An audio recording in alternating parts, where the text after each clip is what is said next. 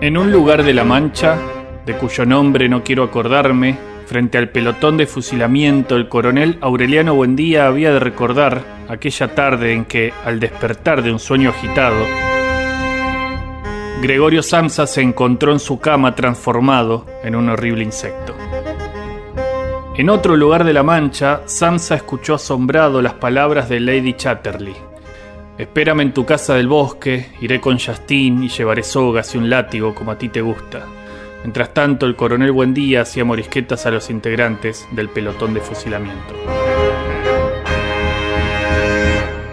Así empieza la novela Copyright, escrita por Jorge Marona y Luis María Pelletti, y como se puede apreciar, consiste en una sucesión de plagios atribuidos a Lucas Modim de Bastos, el narrador de la novela, un pibe que básicamente quiere hacerse famoso escribiendo una novela pero sin tener la menor idea de cómo hacerlo, y entonces recurre al Quijote de Cervantes, a Cien años de soledad de García Márquez, a Kafka, a Lawrence, a Darrell, a Flaubert, a Dumas, a Stevenson, a Moby Dick de Melville, etc. La novela es muy divertida, pero para empezar este programa dedicado a la novela, no vamos a leer a ninguno de esos autores, pero sí a Luis María Pelletti con una novela que escribió y que se llama El ciudadano de mis zapatos y que dice, No puedo escribir que mi padre ha muerto.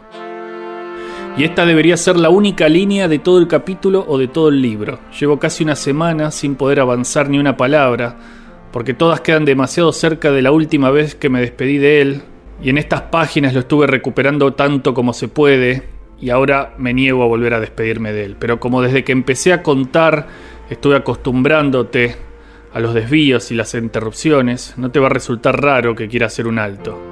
Cada vuelta que he dado ha sido para convertirte en mi testigo.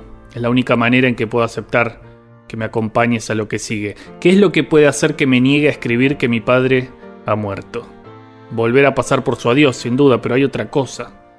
Ser el cronista de los últimos momentos, que esté eso en mis manos.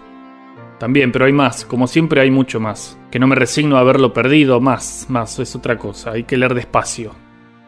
Y es que de ahora en más no puedo seguir escribiendo en una sola línea porque la línea no alcanza.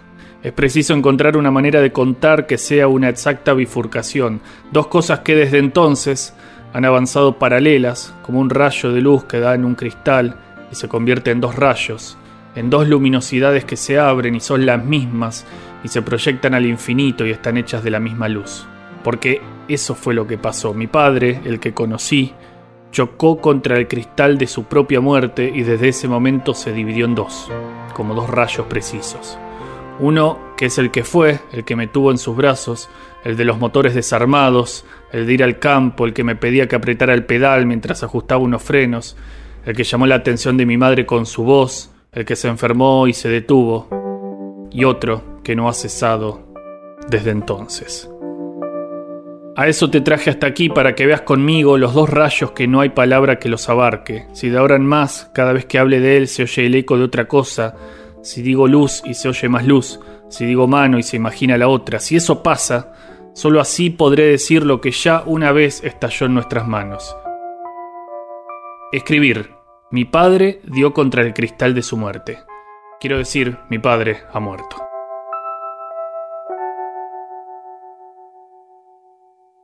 Y en un lugar completamente distinto está la novela Literatura Argentina de Pablo Farrés, que dice,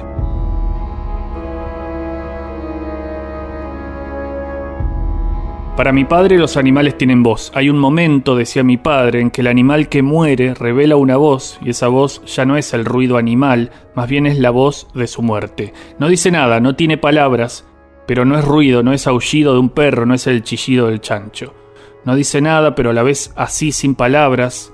Significa algo, significa muerte, aniquilación y nada. Es la lengua muerta, la pura intención de significar, el ya no del mero ruido animal y el todavía no del significado. No es fácil dejar de hablar, no es fácil no hablar cuando se puede hablar, ni tampoco andar en cuatro patas cuando se puede alcanzar alguna verticalidad. Entiendo también en este sentido el acto de comer los cadáveres de la especie o comer la propia mierda porque creo No se trataba tanto de dejarnos atravesar por el goce, sino de persistir cada instante, un instante más en la propia náusea. Los perros en general hacen esas cosas, se comen los cadáveres y su propia mierda, pero lo hacen con alegría, la alegría de saber que no pueden hacer otra cosa. En cambio, nuestro esfuerzo de ser perros nos revelaba que no éramos perros y el trabajo de hacer de perros se volvía una tortura. No era el goce de la muerte ni de la propia mierda, sino el goce de la propia náusea, de la muerte y la mierda. Gozar del descubrimiento de la propia inhumanidad, lo que evidentemente era la aniquilación de la posibilidad del goce. Era eso, era gozar de la aniquilación del goce. Lo sé, sé que nos comíamos entre nosotros con asco, sé incluso que los que se entregaban a la muerte lo hacían entendiendo de qué se trataba, entendiendo la necesidad de morir para el otro y morir para el asco del otro. En la dificultad estaba el goce, la dignidad de la tarea. Descubrir la posibilidad del no, simplemente de no, no hacerlo, no decirlo, no pensarlo, no vivirlo. Es la lucha contra la naturaleza de la que hablaba y en cuanto tal, en cuanto batalla contra todo lo que es, nuestro aprendizaje no ha sido otro que el de la ficción. Vivir como animales siendo hombres, pero también vivir como hombres siendo animales.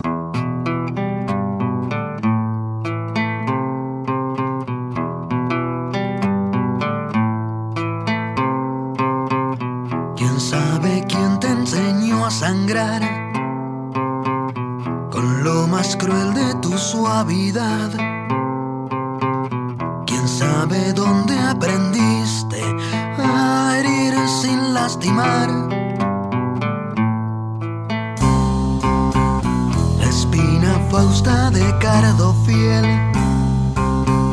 Descansa el trueno bajo tu piel. Saben tus labios azules. Este infierno conmover